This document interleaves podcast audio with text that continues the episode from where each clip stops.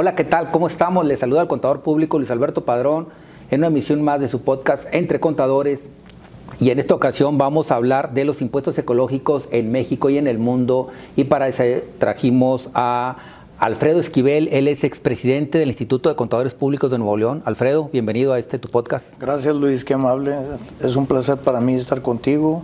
He oído todos los podcasts anteriores, son excelentes, ¿verdad? Eh, digo, para que sepan, Alfredo por allí este, iba a ser uno de nuestros eh, invitados iniciales, pero por diversos temas de agenda no habíamos podido coincidir.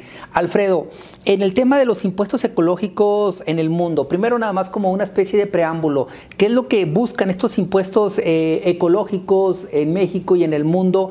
Bueno, pues lo que se busca allí es otorgarle al ciudadano un medio ambiente sano ¿Cómo? Pues estableciendo una serie de impuestos a los medios contaminantes que ahorita vamos a ver. Y esto aplica tanto en México como en el mundo, en teoría, sin tratar de prohibir las actividades económicas, ¿no? Es, nada más este, tratar de ponerles un impuesto y ahorita vamos a ver cuál es la mecánica eh, del mismo.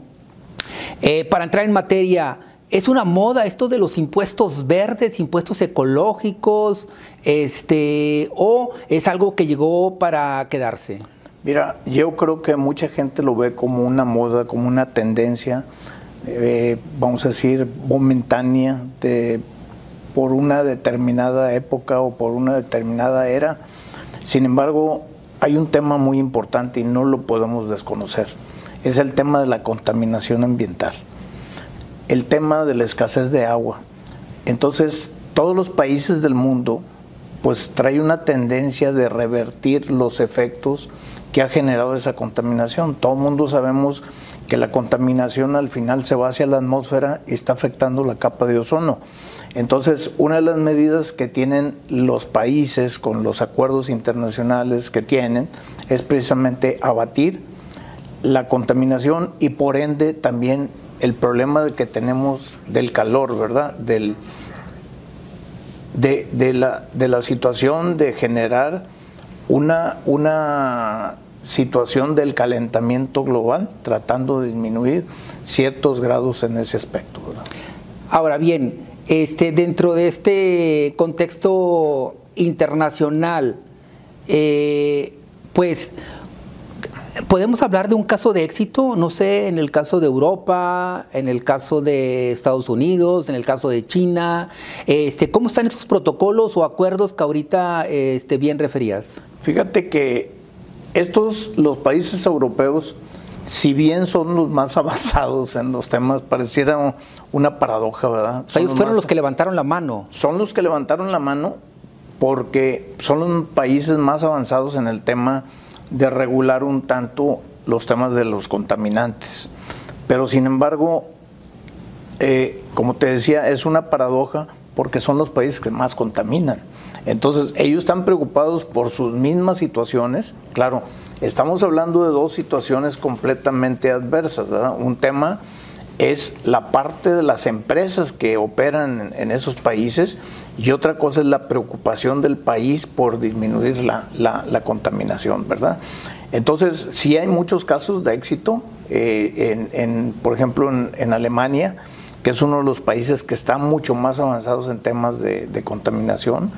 Ellos han abatido la contaminación, vamos a decir, en lo que son 10 años para acá, han abatido la contaminación prácticamente no a cero, no a emisiones cero, como es lo que se, lo, se quiere o se pretende establecer de acuerdo a los convenios internacionales. Sí, ellos entiendo, este, diversos países, Inglaterra y otros países ya tienen acuerdos de incluso ir sacando todo lo que son los automóviles a, gasolina y pasar a un esquema de una flotilla 100% eléctrica. Eh, eh, no tanto 100% eléctrica, pero sí cuestiones de motores híbridos que generen poco consumo de, combustibles. Eh, el tema ahorita, y si lo ponemos sobre la mesa, el tema es que todos los combustibles, principalmente la gasolina, son, son este, vamos a decir, contaminantes. Si tú le disminuyes el consumo de la gasolina a nivel mundial, lo que va a generar es que en un momento dado todos esos componentes, vamos a decir, que, están en las gasolinas, tenderían a mejorarse porque ya la producción de gasolina ya no sería tanta. Entonces, si, si tuvieras motores híbridos y motores eléctricos, el consumo de la gasolina fuera menor, las gasolinas fueran menores en un momento dado en contaminación. Yéndonos a un tema un poquito más regional, el caso de México, ¿qué es lo que tenemos en materia de impuestos verdes o ecológicos?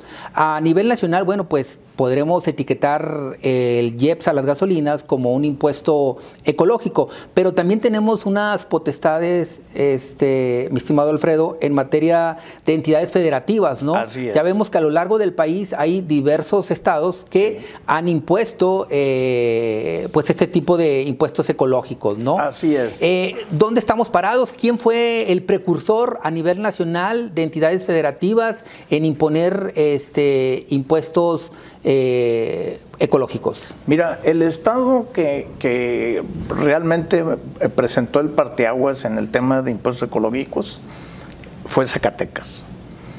Y con mucho éxito, la mera verdad. Estamos hablando año 2017. 17, sí. Eh, Zacatecas fue, fue el precursor en este tipo de impuestos, pero fíjate, yo quisiera poner un antecedente primeramente. Eh, ya que hablamos hace ratito de los acuerdos internacionales, por ejemplo, en el protocolo de Kioto, en el, vamos a decir, en las, en las juntas que hay de la OCDE respecto al tema de contaminación, o en los COPS, que ahorita ya vamos en, en una cantidad importante de COPS, este, esas, eh, los convenios para la cooperación de los países, este, lo que se brinda son convenios de colaboración en esa materia. Y la constitución política de los Estados Unidos mexicanos señalan que se deben de establecer lineamientos tendientes a batir la contaminación a los tres niveles de gobierno. Es decir, lo debería de hacer la federación, como bien lo señalas ahorita con los JEPs, lo deben de hacer los estados y también los municipios, ¿verdad? O sea, por ejemplo, en ese protocolo de Kioto de 1997, México se adhirió a tal protocolo, como lo hizo mismo con el Acuerdo de París y más reciente en los, en los acuerdos este, de los subsecuentes. Sí, así es. Entonces, todo eso es una tendencia a que los estados deben de establecer esto. Ahora, ¿qué podemos decir de, esos eh, eh, establecimientos de los denominados impuestos verdes? Nuevo León entró tarde, ¿eh? lo tengo que reconocer pero sin embargo, yo creo que la visualización del gobierno actual estatal pues señaló que era necesario establecer un impuesto verde. Estamos hablando para Nuevo León el año. Para Nuevo León en el año 2022. 2022. Estamos hablando Zacatecas 2017, que en ese inter se baja del carrito Michoacán, ¿no? En el 2019. Sí. Mira, déjame decirte, casi todos los impuestos de los estados están basados en normas federales normas de contaminación federales. Entonces, no se trata de imponer un impuesto por imponer un impuesto, sino que es aquellos que excedan las normas federales de contaminación. Por ejemplo, te puedo decir que en el año 2021 y 2022, el área metropolitana de Monterrey fue considerada la zona más contaminada de América Latina. Digo, no la voy a comparar con otras ciudades americanas como son los Ángeles o Chicago, ¿verdad? Que son muy contaminadas, pero mm, la, zona metropolitana de Monterrey se considera más contaminada que inclusive la Ciudad de México. Desde el año 2014, por parte de la ONU. Eh, ha venido avanzando, en, pero en el año 2021 y 2022 fue catalogado por el Instituto de, de la Limpieza del Aire como de las más contaminadas de Latinoamérica, o la más contaminada de Latinoamérica. Ahora bien, ¿qué está haciendo, y regresando al Estado de Nuevo León, eh, impone a partir del año 2022 cuatro impuestos eh, ecológicos. Así es. Que es este, el petrio, que es a la extracción de piedras, al suelo y subsuelo, este, al agua y, a, la atmósfera. Sí. Ahora, déjame platicarte un poquito de estos temas. Eh, te voy a hablar de una palabra que se llama externabilidad. No sé si has escuchado esa situación. La externabilidad es a raíz de una consecuencia económica que generan las empresas, siempre producen un efecto, y voy a decir algo, un efecto negativo. un impacto natural negativo. Negativo, así es. Y te voy a poner un ejemplo que lo he dicho en muchos foros. Los mercados sobre ruedas que todo el mundo conocemos, los mercados populares que existen. Llegan los mercados populares, ofrecen sus productos a, a bajo costo, los consumidores, que son las personas de las colonias o de los lugares donde se presentan esos mercaditos, pues consumen también a un menor costo, pero sin embargo, cuando se retiran, dejan un basurero. Y esa es una muestra clara de la externabilidad. Bueno, entonces así lo vemos o así lo tenemos que ver, que por ejemplo las empresas generan una actividad económica, independientemente de la que sea, pero siempre producen factores externos que contaminan. Y lo que se busca con estos impuestos, primeramente, considerar que este impuesto no es un impuesto que permita la contaminación, sino al contrario, es un impuesto tendiente a disminuir la contaminación. A remediar. A remediar. ¿Qué es lo que se busca con esa remediación? Te voy a poner el ejemplo de las pedreras. Las pedreras si ellos invirtieran en tener su proceso cubierto con tolvas, los polvos pesados que se van al aire, que en un momento dado son los que contaminan en forma importante, no se fueran hacia el aire, sino al contrario, se quedarían dentro de las tolvas y su tendencia es a caer. Eso produciría un polvo fino que ellos lo podrían estar vendiendo como un producto terminado que sería una, una mm, arena fina para los procesos de la construcción. Ahora, entiendo que esas son minas abiertas, que son extracciones. Son, autorizaciones federales o no sé si municipales. No, son, eh, mira, en los impuestos ecológicos a los petrios eh, no se puede eh, grabar ningún tema que tenga concesión federal. Claro. Tienen que ser concesiones estatales. esas minas o esas extracciones son, son extracciones a cielo abierto. A cielo Por eso es que contaminan. Las que están abajo de, la tierra, pues no contaminan porque por cuestiones naturales tienden a quedarse en, en el socavón, ¿verdad? Por eso te digo, las remediaciones sería utilizar procesos limpios que esos productos no se fueran hacia, hacia la atmósfera. Ese es el ejemplo, digo, para nuestra audiencia de este, materiales pétreos. En el caso de contaminación al agua, ¿algún ejemplo? La contaminación al agua, mira, eh, en el tema este te dice que se considera contaminación al agua todo aquello que vaya a embalses, a canales, a ríos, mares, eh, etcétera, ¿verdad? Este, aquí lo que se lo que se hace es que las empresas se les hace una medición por ejemplo, los productos químicos que muchas veces se van al desagüe.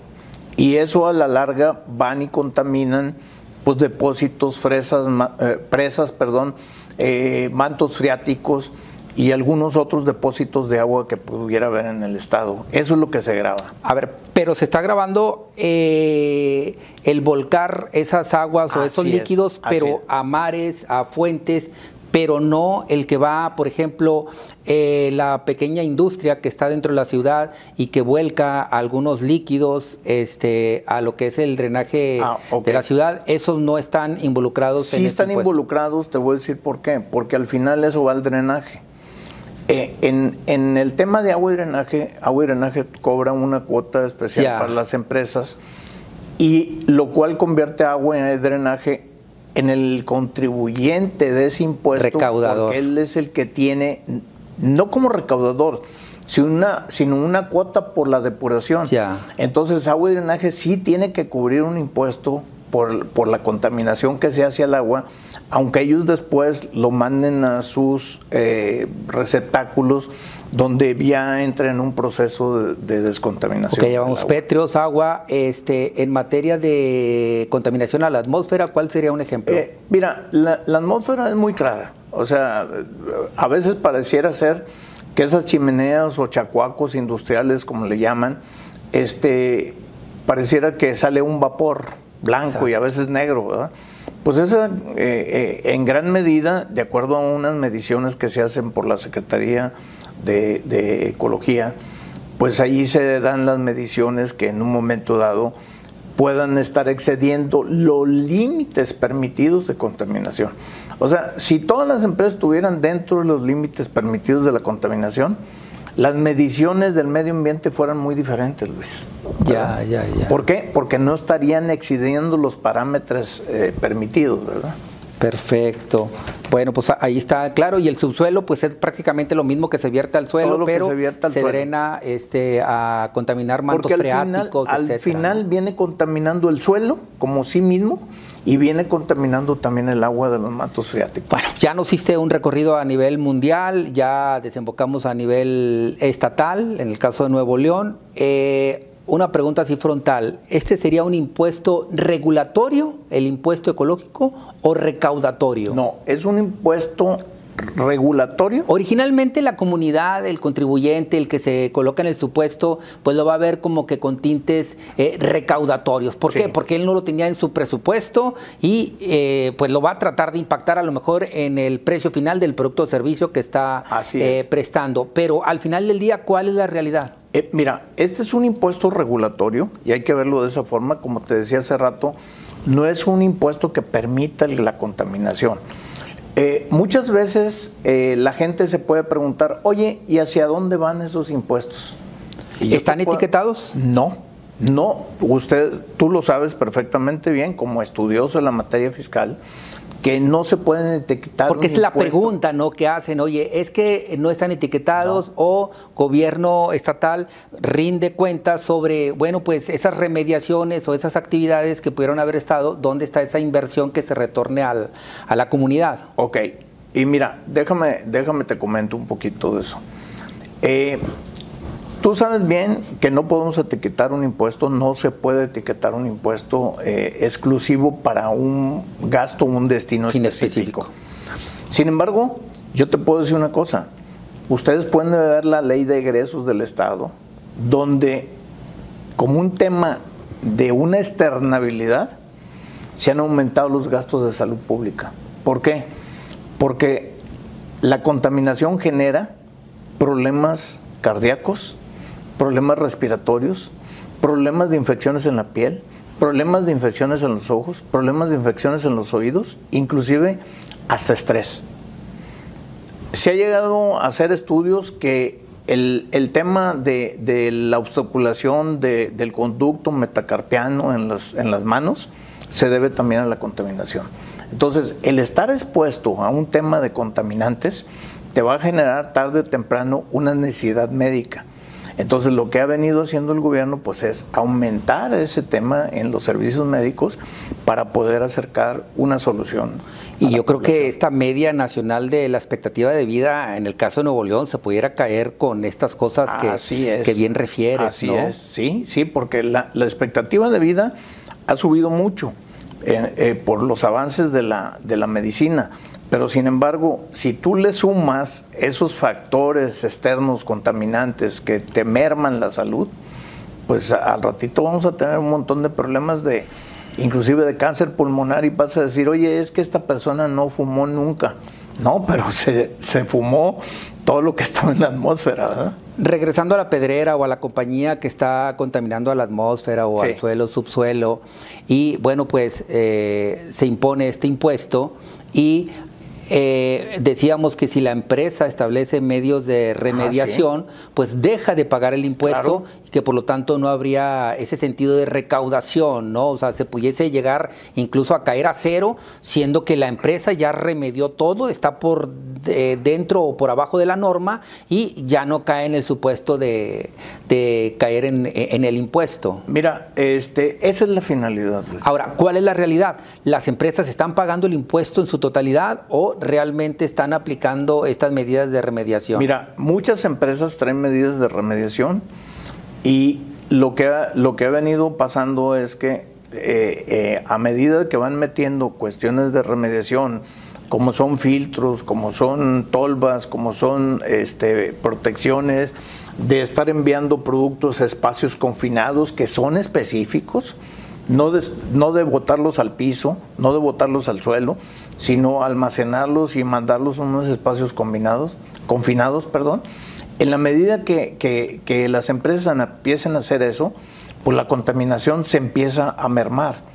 Y al disminuir la contaminación, lo que hace es que automáticamente el impuesto empieza a disminuir. Va a llegar un momento en que las empresas con remediaciones establecidas o programas de remediaciones establecidas puedan llegar prácticamente a estar, no te voy a decir que contaminación cero, porque contaminación cero a lo mejor es imposible, pero sí a niveles de contaminación que estén por debajo de los permitidos como estándares de normas de, control de... ¿Hay, Alfredo, en el Estado o a nivel nacional algún distintivo que se le pudiera otorgar a la empresa o a la industria por haber este, estado o estar dentro de los estándares permitidos? Fíjate que no tengo conocimiento de eso, Luis, pero sí sería una buena posición de de premiar a aquellas empresas que han hecho esfuerzos por, abatir la contaminación. Pero pensemos en algo, ¿eh? Sí. Pensemos que el abatir la, la, la contaminación no es un tema, vamos a decir, más allá de lo económico, es qué le vamos a dejar a las generaciones futuras. Exacto. Dentro de esto, ahorita hablábamos como que todo esto está concentrado en el área metropolitana, pero cada vez se centraliza más este, nuestro querido Nuevo León, pero también tenemos industria ganadera, este, agropecuaria, eh, pues fuera de lo que es el área metropolitana. Ahí también se dan los casos de contaminación. Sí se dan, pero como están en unos espacios abiertos muy grandes, muy importantes. Se mitiga muy rápido. Se, se, se es, es un atenuante, vamos a decir, ¿verdad? Sin embargo, aquí Monterrey, y lo sabemos, principalmente el área metropolitana de Monterrey, pues es como si fuera una cazuela, ¿verdad? Entonces la contaminación prácticamente se queda. Alfredo, ahorita que hablabas, ¿qué le vamos a dejar pues a, nuestra descendencia, ¿no? Yo creo que ahorita los jóvenes realmente traen otro chip en materia tecnológica, pero también en materia de, un sentido de responsabilidad social y ecológica. ¿eh? Yo lo veo con mis hijos, eh, traen otros eh, valores este, que sí están inculcados desde la escuela, los mismos compañeros. Yo creo que esas nuevas generaciones van a venir terminando de impulsar porque serán los próximos empresarios, ¿verdad? Los próximos industriales de aquí de Nuevo León y de México y tomarán con buenos ojos estas este, acciones que hoy parecen una imposición, ¿verdad? Pero si las reflexionamos, pues trae un sentido incluso lógico, natural, o sea, estamos tratando de eh, entregarle a la siguiente generación un mejor país, un mejor mundo, ¿no? Un mejor mundo, sí, porque si lo ves desde ese punto de vista, estamos hablando que esto es en beneficio de la comunidad y al final pues eso es un tema humanitario, ¿verdad? Ahora, dentro de ese tema humanitario, ¿qué acciones o qué consejos le pudieras dejar aquí a nuestra comunidad? Fíjate que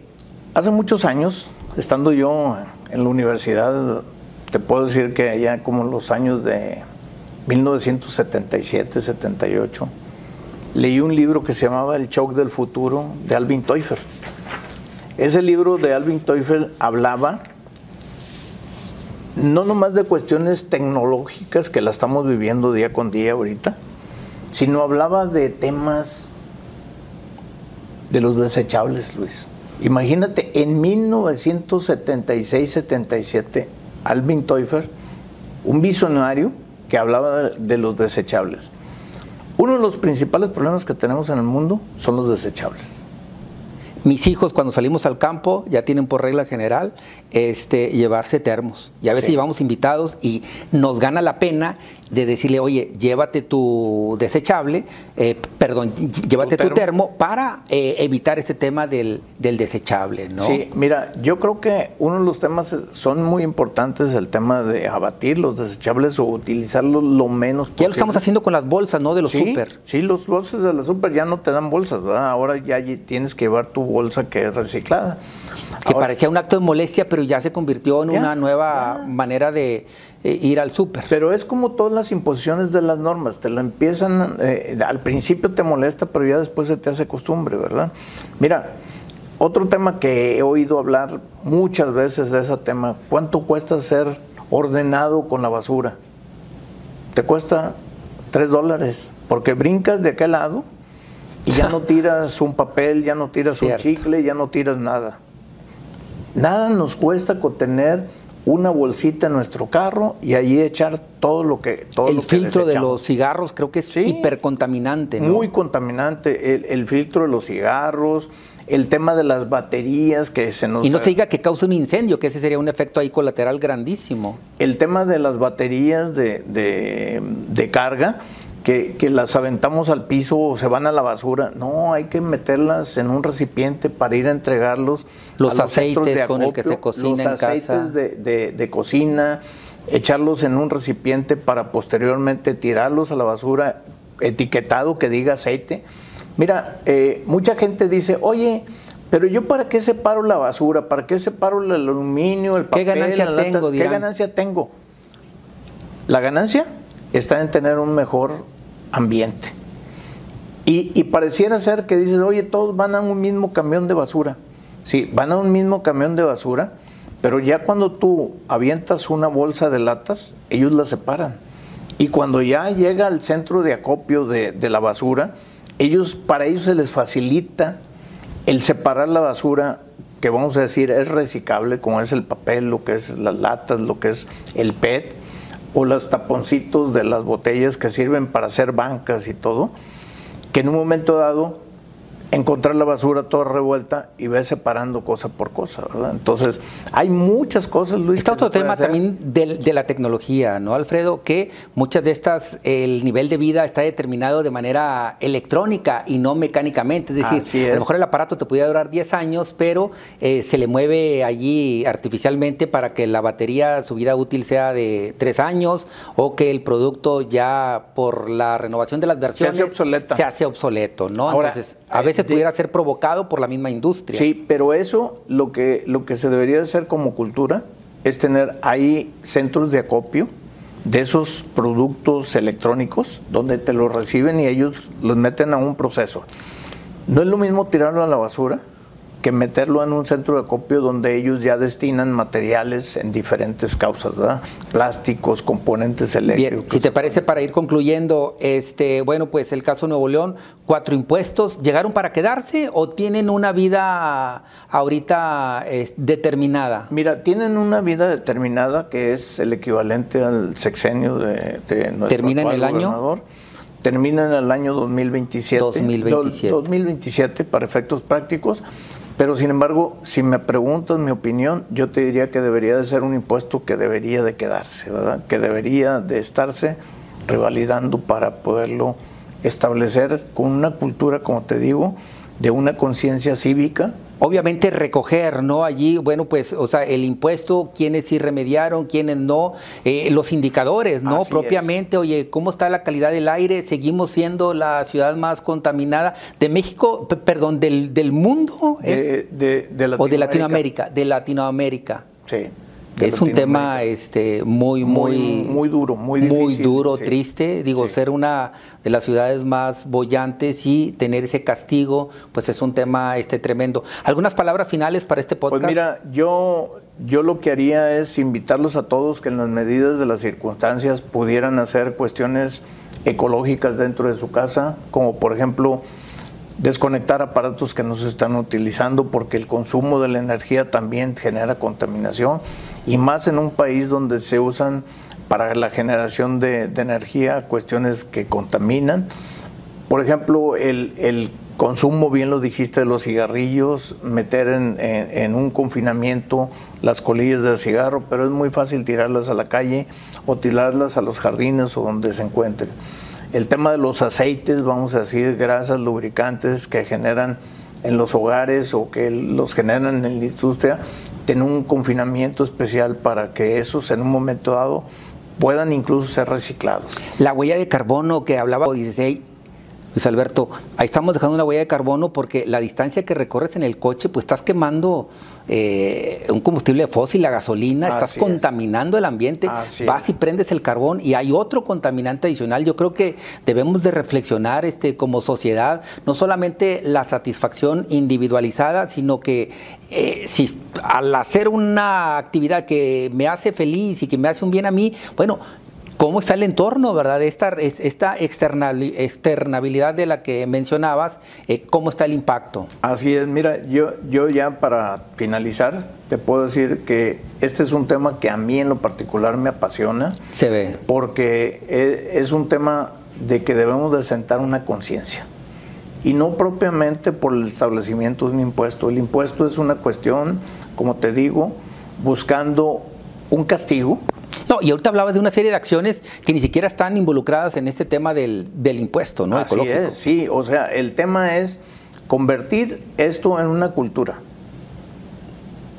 Y, más allá de la recaudación que pueda tener, que para el Estado ha sido muy importante, pero sin embargo yo creo que más allá de eso es sembrar una cultura y yo creo que por principios de cuentas el actual gobierno fue una tendencia a buscar un tema cultural para la remediación de, de la contaminación a la atmósfera. ¿verdad? Alfredo Esquivel, expresidente del Instituto de Contadores Públicos de Nuevo León, te damos las gracias por haber abordado este tema de los impuestos ecológicos. Es un tema que se queda abierto, es una charla que puede continuar y la vamos a continuar si tú lo permites. Claro que sí, Este, bueno, pues te damos las gracias. Muchas gracias. se despide el contador público Luis Alberto Padrón. Esto fue su podcast Entre Contadores. Muchas gracias.